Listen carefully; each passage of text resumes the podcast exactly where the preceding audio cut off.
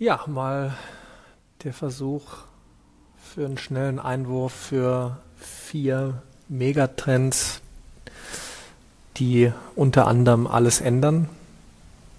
Der erste Mobile 2007, als Steve Jobs das iPhone präsentierte und eine neue Generation einläutete, der gerade mal knapp zehn Jahre dran.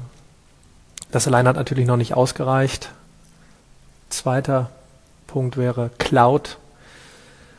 Schnell über die Cloud in Teams zusammenkommen ist eine Version. Zugriff zu Daten, ähm, Teilen von Daten, ähm, das in Kombination mit dem Smartphone über das Internet ständige Verfügbarkeit.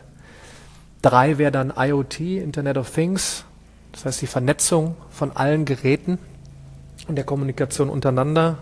Und dann stülpen wir jetzt für mich das Jahr eigentlich für AI, Artificial Intelligence, also künstliche Intelligenz, die es ja schon seit mehreren Jahrzehnten gibt, aber durch den Fortschritt äh, jetzt in der Chip-Technologie, in der Power, wird dieses Jahr der absolute Durchbruch kommen. Und das alles in Kombination, ich finde da immer wieder die Brücke zu Lernen und Arbeiten.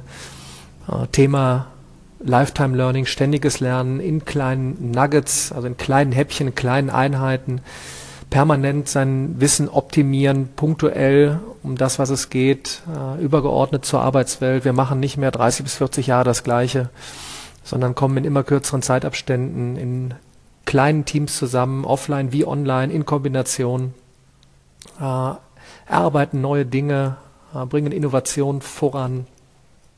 Und das wird jetzt in diesem Jahr, denke ich, äh, eine Raketenzündung werden.